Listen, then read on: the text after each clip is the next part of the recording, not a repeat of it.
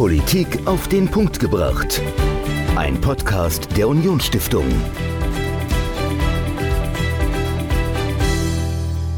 Michael, du bist ja ein studierter Mann. Als du studiert hast, wurde ja viel diskutiert bestimmt. Ihr habt euch als Studenten auch mal zusammengetan und über Politik geredet oder über sonstige gesellschaftliche Themen, tagesaktuelle Sachen.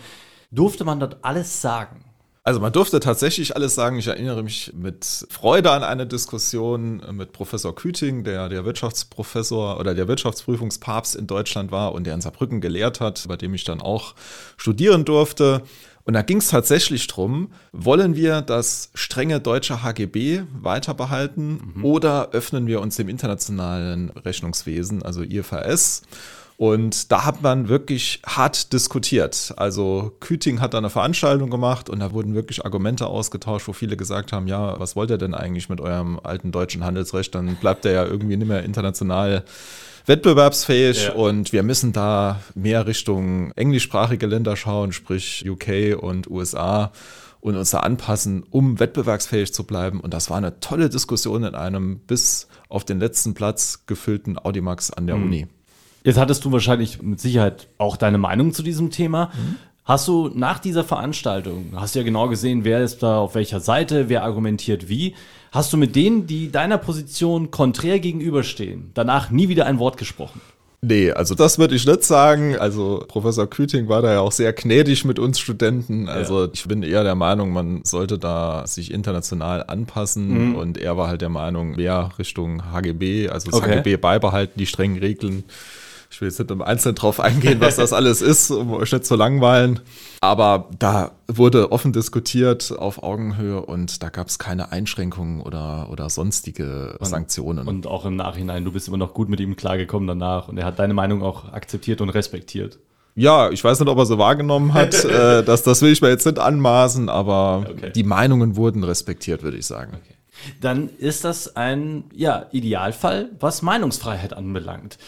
Dr. Matthias Revers und Professor Richard Traunmüller von der Uni Mannheim, die haben untersucht, wie Meinungsfreiheit unter der Studentenschaft an der Uni Frankfurt denn gesehen wird, ob da fremde Meinungen toleriert werden. Sie haben sich ganz speziell angeguckt, ja, wenn jemand eine Meinung äußert, die vielleicht dem eigenen Weltbild entgegensteht, ob man so eine Person überhaupt einladen darf zur Vorlesung oder zu Veranstaltungen und in dieser Studie haben sie festgestellt, dass Meinungsfreiheit ein tatsächlich sehr gefährdetes Gut unter Studenten und Studentinnen an der Uni Frankfurt, speziell in der Fachrichtung Sozialwissenschaften ist.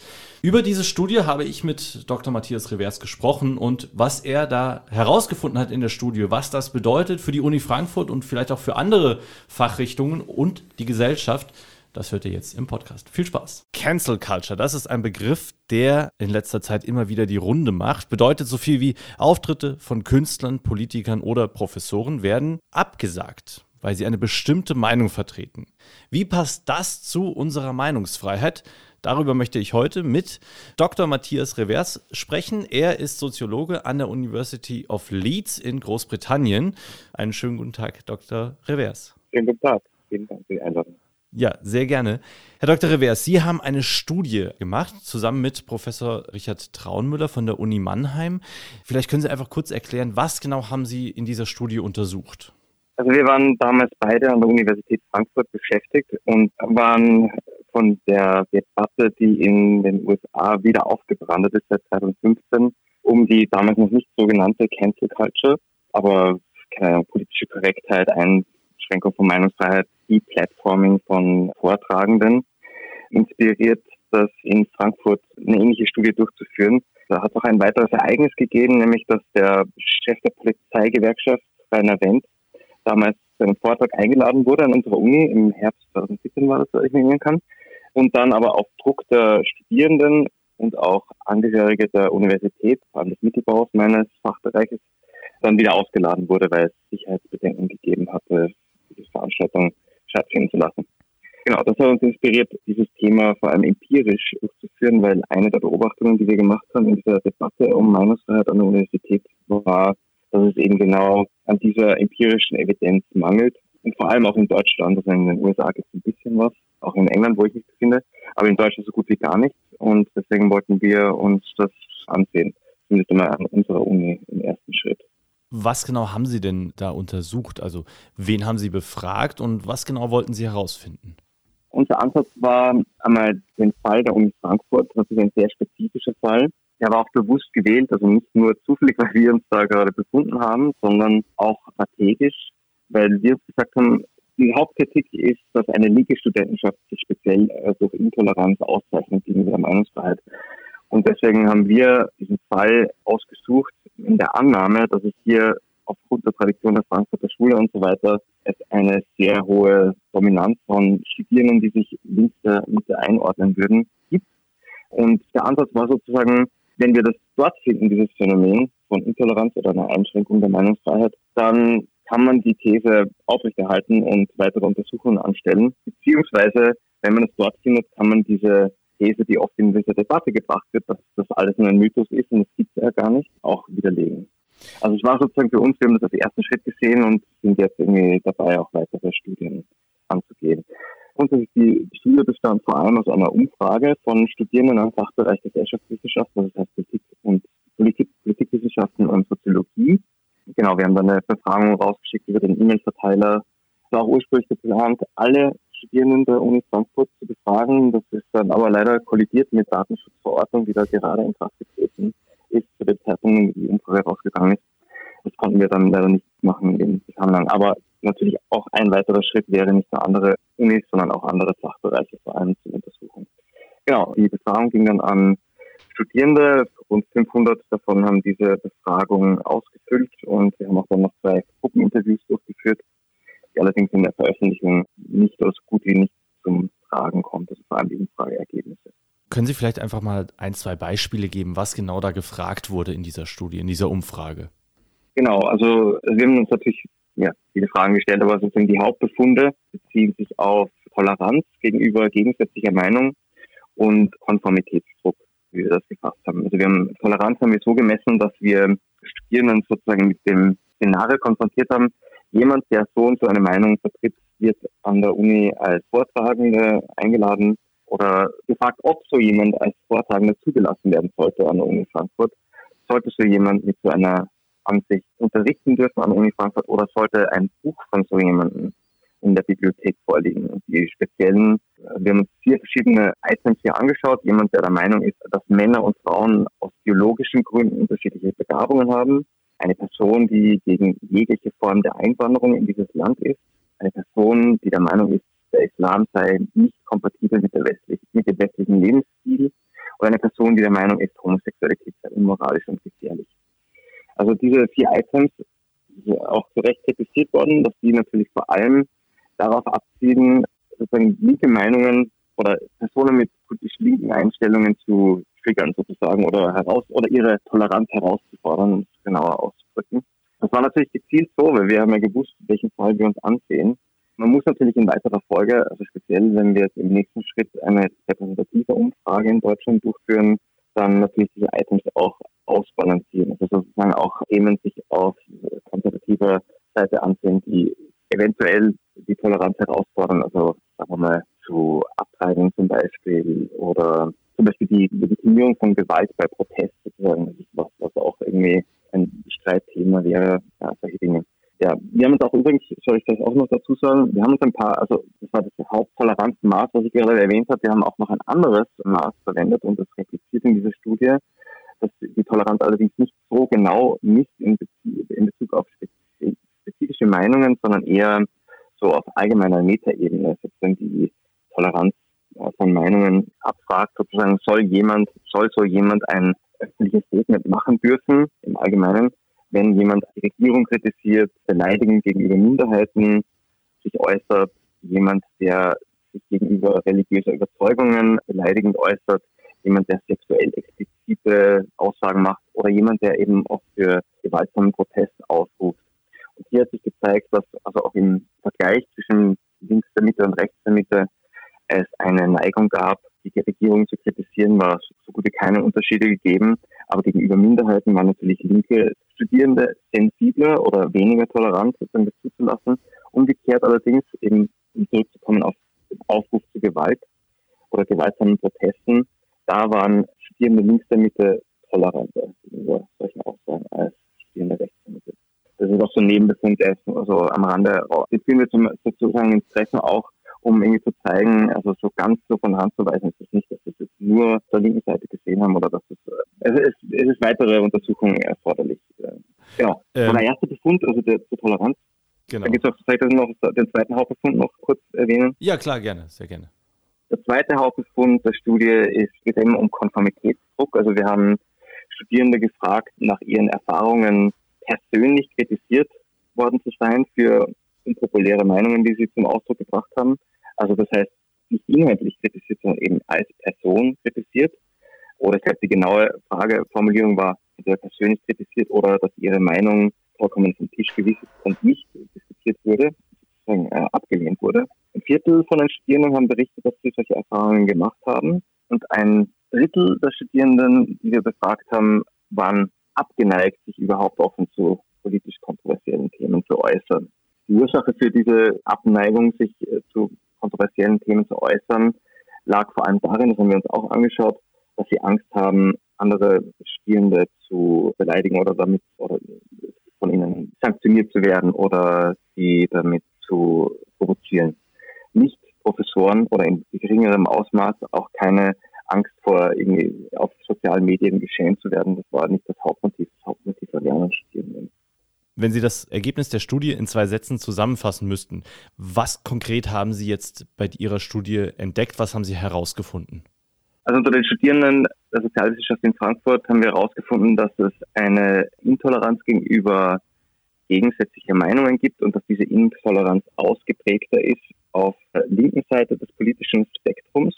Wir haben außerdem herausgefunden, dass vor allem Studierende rechts der Mitte, die wohlgemerkt eine Minderheit darstellten, in dieser Befragung vermehrt Erfahrungen gemacht haben, persönlich kritisiert worden zu sein in Diskussionen an der Uni und abgeneigt sind, sich offen zu äußern über kontroversielle Themen. Also das könnte man sozusagen als Selbstzensur verstehen.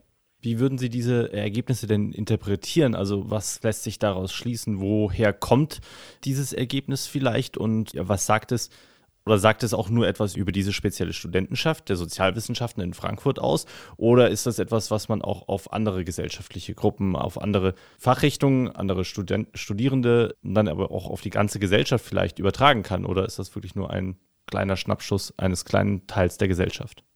Also übertragen kann man das grundsätzlich nicht. Was es für uns vor allem aussagt, ist, dass es erforderlich ist, sich dieses Thema weiter anzusehen. Sowohl unter Studierenden im Allgemeinen in Deutschland, als auch gesamtgesellschaftlich natürlich.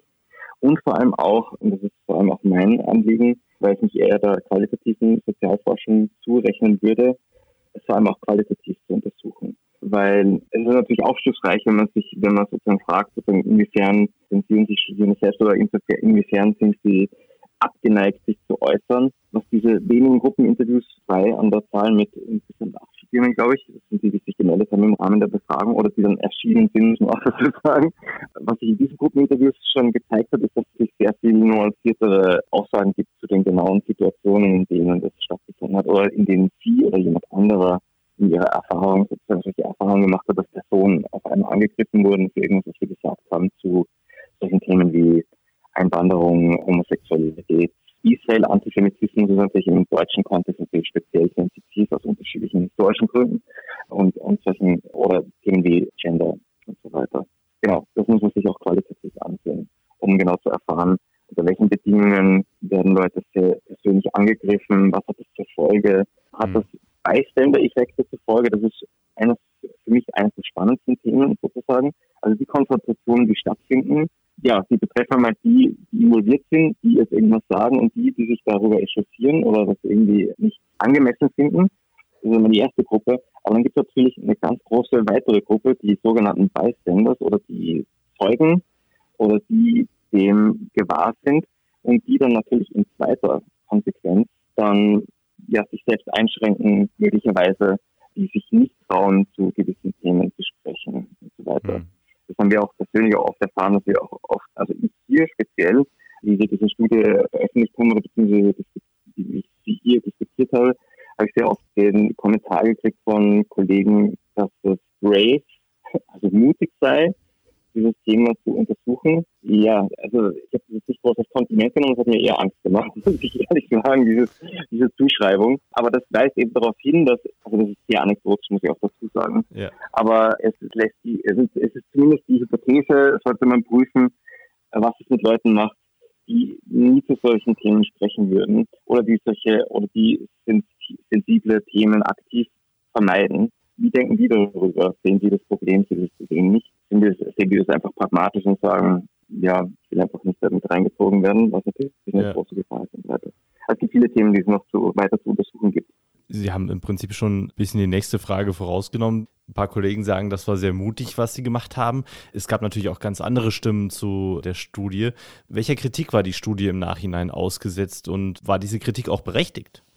Ja, also die war teilweise berechtigt. Also das habe ich schon erwähnt im Zusammenhang mit, dem, mit der Toleranzmessung. Hm. Die Kritik, dass sie sozusagen einseitig Toleranz gemessen hat, die hat durchaus Berechtigung und das werden wir auch aufnehmen, wie ich erwähnt habe, für weitere Studien. Es hat auch Kritik gegeben an dem Untersuchungsdesign sozusagen, also warum gerade diese Studierende und was sagt es überhaupt aus.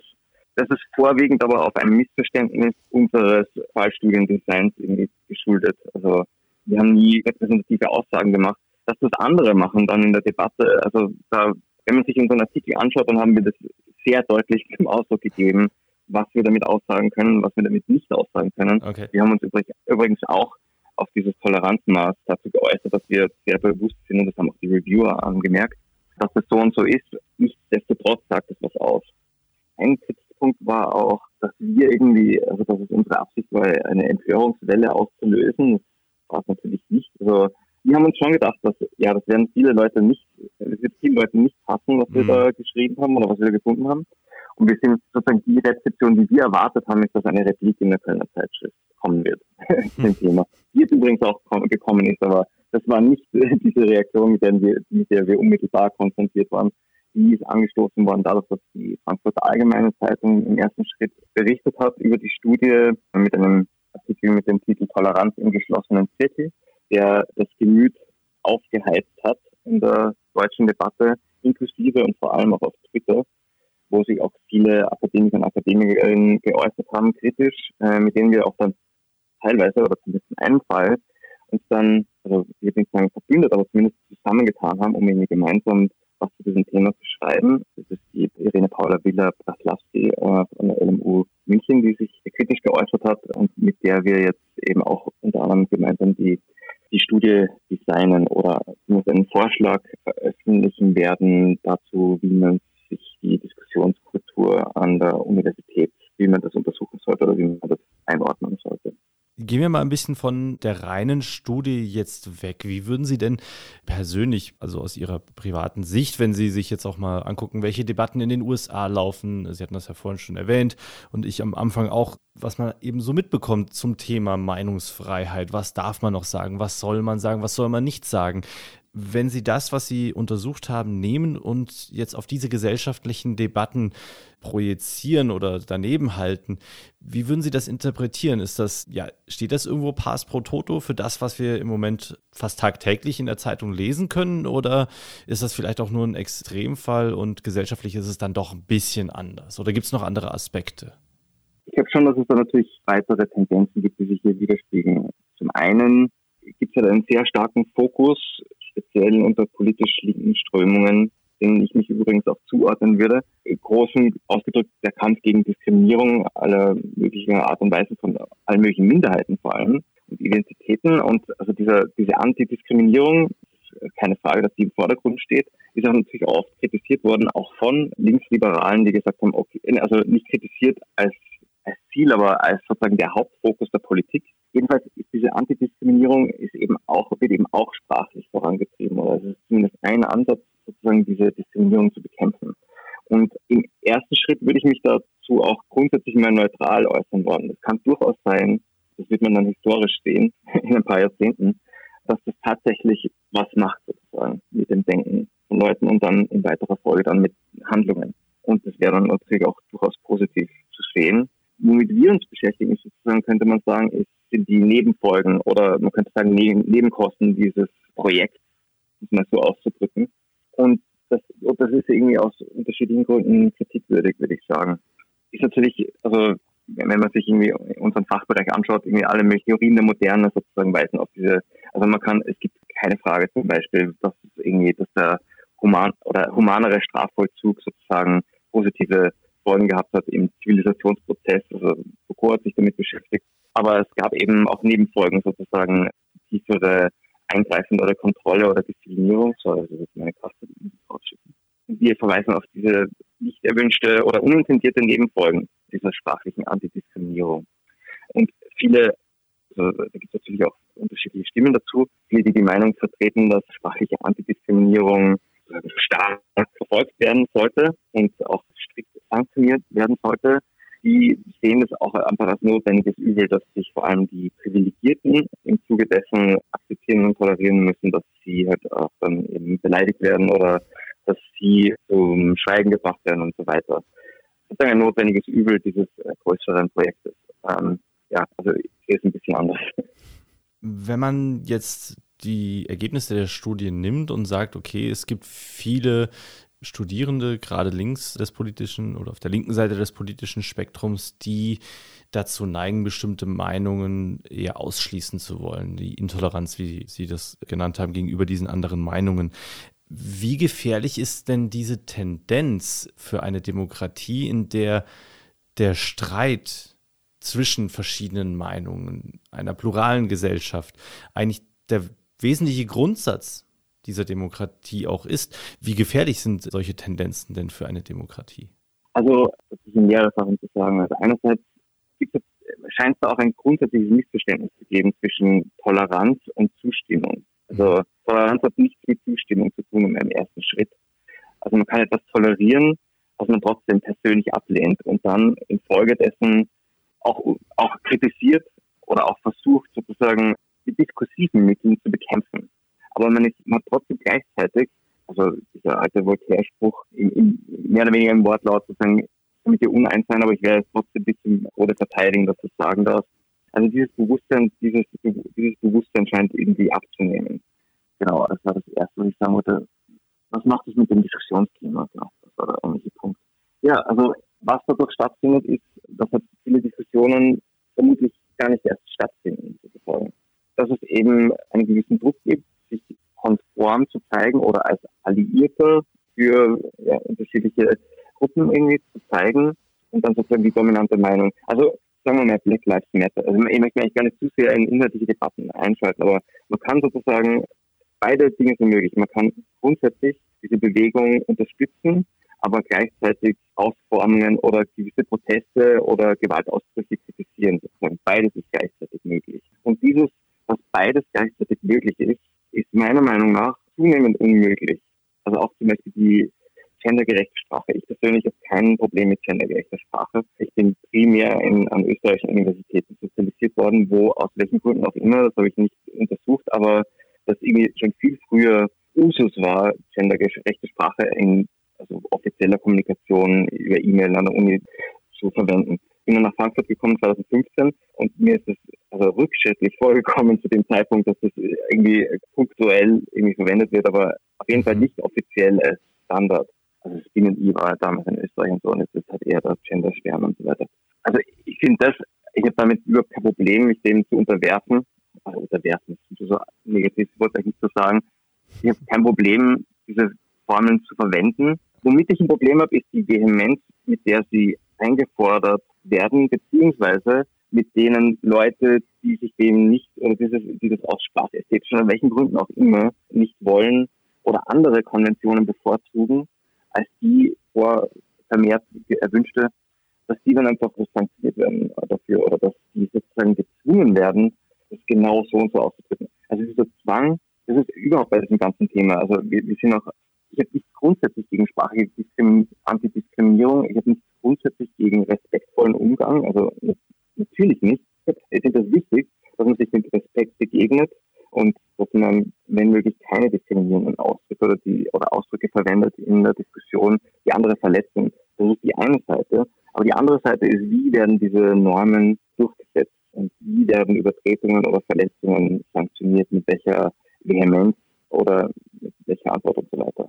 Das, mhm. ist die, das ist diese Differenzierung, die ich vornehmen würde. Jetzt haben Sie, die Finanzierung ist zunehmend unmöglich im öffentlichen Diskurs. Ja, genau, genau darauf wollte ich jetzt in der nächsten Frage hinaus. Sie haben gesagt, also es werden durch diese Intoleranz andere Meinungen zuzulassen, teilweise Debatten unterdrückt, werden gar nicht geführt, weil man sich ja dem gar nicht annähern will, weil man es nicht akzeptiert vielleicht. Das heißt, wenn man das weiterdenkt, würde das bedeuten, dass die Streitkultur im Prinzip abnimmt weil man hat seine Meinung und man lässt andere Meinungen nicht mehr zu. Also wird gar nicht diskutiert, weil alle mehr oder weniger auf der gleichen Linie, auf der gleichen Ebene denken und, und dann auch handeln. Jetzt haben wir auf der anderen Seite das Internet, die sozialen Medien. Wir haben Twitter, Facebook wo diskutiert wird wie noch nie vielleicht in der Geschichte der öffentlichen Debatte, der öffentlichen Streitkultur. Jeder hat die Möglichkeit, sich zu äußern, jeder hat die Möglichkeit, in Diskussionen mit einzusteigen. Es gibt immer wieder neue Möglichkeiten, dies auch zu tun, beispielsweise mit der App Clubhouse, wo jeder auch an Diskussionen teilnehmen kann. Wie passt das denn zusammen? Auf der einen Seite, dass Debatten gar nicht mehr geführt werden, weil sie nicht zugelassen werden und auf der anderen Seite die Möglichkeit, die auch genutzt wird, sehr viel über das Internet zu diskutieren. Wie passt das zueinander? Genau, also man kann natürlich nicht sagen, dass Streit nicht stattfindet oder dass eine Form von Diskussion nicht stattfindet, dem würde ich auch zustimmen. Sie findet in viel größerem Maße statt als wirklich je zuvor unter Vielfalt der Kommunikationskanäle und Plattformen. Die Frage oder das Problem liegt für mich an der Form der Debatte oder der mhm. Form der Diskussion.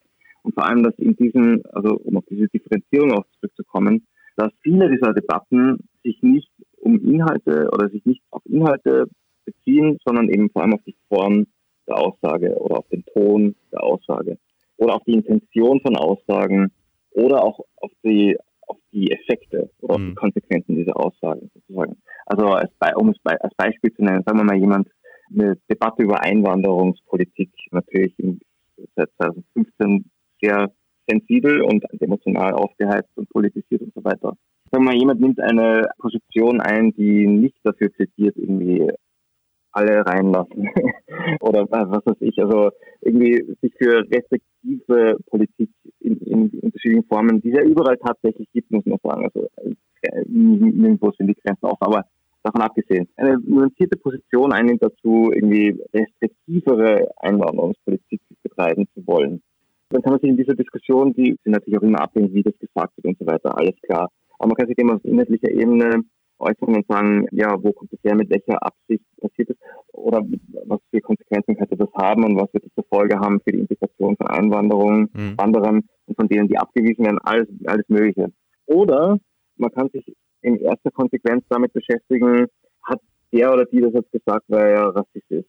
Oder will die Person damit ist die eigentliche Absicht dieser Aussage zu einer restriktiveren Einwanderungspolitik die, dass es darum geht, die Support Base, die wahrscheinlich auf der rechten Seite ist, irgendwie um sich zu scharen mhm. äh, oder ihnen sozusagen ein Signal zu setzen.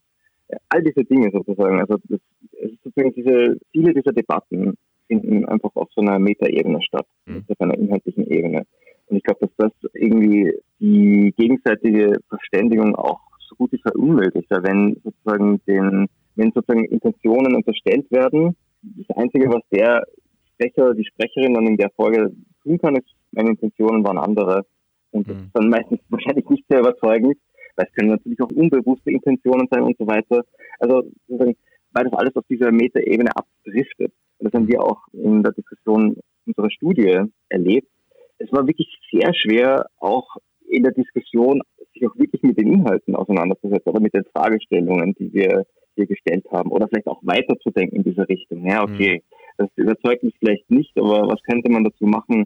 Was, wie könnte sich dieser Konformitätsdruck jetzt zum Beispiel äußern und wie kann man das untersuchen? Es hat so gut wie nicht stattgefunden. Also es hat sich irgendwie auf solchen, ich will nicht sagen Nebenschauplätzen, aber ja, was die sachliche Ebene betrifft, hat doch irgendwie oft auf Nebenschauplätzen aufgehalten. Jetzt haben Sie vorhin gesagt, Sie werden die Studie als Grundlage nehmen für weitere Studien, werden die ausbauen, haben auch gesagt, dass Sie in Kooperation mit der Ludwig-Maximilians-Universität in München eine weitere Studie zur Debattenkultur an Universitäten angehen wollen. Jetzt frage ich mal hier nach tatsächlich auch der Intention. Geht es einfach nur darum, bei diesen Studien eine bestimmte Faktenlage aufzuzeigen, zu erkennen? Oder geht es dann vielleicht auch in einem nächsten Schritt in einer Intention darum, Debattenkulturen an Universitäten zu verbessern? Und nächste Frage, muss diese Debattenkultur an Universitäten denn gestärkt werden? Sollte sie das?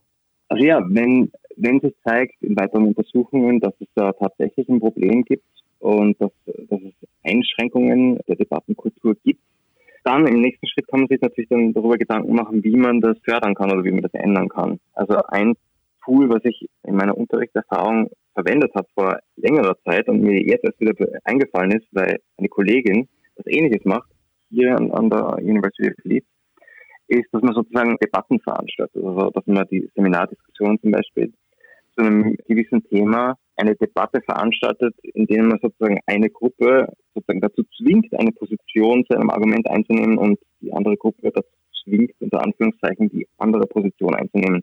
Selbst wenn diese Positionen nicht ihre eigenen Positionen sind. Mhm. Also, dass man Studierende dazu bringt, dass sie sich zumindest versuchen reinzudenken, wenn noch nicht, nicht reinzufühlen, was jemand sagen würde, der dieses Argument jetzt ablehnen würde. Wie könnte so eine Person in dieser Situation argumentieren? Ich glaube, dass sowas oder solche sozusagen Werkzeuge werden Werkzeuge, um, um, um das zu verbessern. In unserer eigenen Erfahrung, wir haben auch, wie wir die Pilotstudie oder wie wir den Pre-Test zu unserer Umfrage durchgeführt haben, zur selben Zeit haben wir auch gemeinsam, Richard Braunmüller und ich, ein Seminar an der Uni Frankfurt unterrichtet zu, wie das geheißen, The Politics of Diversity and Speech, haben wir auf Englisch abgehalten, das sind englische Titel. Und ich muss sagen, es war in meiner Lehrerfahrung eines der besten Seminare, die ich je gehalten habe, weil es allein durch das Thema dort ein, natürlich ein verstärktes Bewusstsein irgendwie gab für eine bereichernde Diskussionskultur, wo auch tatsächlich wirklich unterschiedliche Meinungen zu vielen dieser Themen vorhanden waren und miteinander intensiv aber sehr zivil oder sehr produktiv und konstruktiv miteinander diskutiert haben. Also das war wirklich phänomenal. ich hoffe, dass ich das wieder mal erleben darf. Herr Dr. Revers, die letzte Frage. Wenn Sie in die Zukunft blicken und sich die Ergebnisse Ihrer Studie im Hinterkopf behalten und das, was Sie jetzt auch noch weiter planen, glauben Sie, dass die Meinungsfreiheit an den Universitäten wirklich in Gefahr ist oder sieht es gut aus, dass eine Streitkultur, eine Debattenkultur nochmal aufblühen kann. Vielleicht auch durch äh, solche Angebote, wie Sie das gerade beschrieben haben, von Professoren, die sagen, ja, politische Reden und sowas sollte man stärker in auch anbieten und mehr zu Diskussionen und Debatten dann auch aufrufen und, und das Ganze fördern. Ja, also das mit der mit dieser Gefährdung, das ist natürlich auch, da muss man natürlich immer ein bisschen aufpassen, speziell wenn man das jetzt einordnet in dieser internationalen Debatte und speziell dieser Debatte, die in den USA stattfindet und auch in geringerem Ausmaß, aber doch hier in Großbritannien, wo ich mich befinde. Für mich ist der ein Riesenunterschied, wie die Institution in der Universität konstituiert ist in Deutschland und in anderen kontinentaleuropäischen Ländern und im Unterschied zu den USA und in, in Großbritannien. Ich meine, man sieht natürlich auch in Deutschland oft, wo es zu Situationen, also sagen wir mal, diese, äh, diese informelle Regulierung von Sprache ist immer die eine, ist immer die eine Sache. Diese Cancel Culture, diese oft verwendete, die sozusagen von unten kommt und irgendwie zu Empörung führt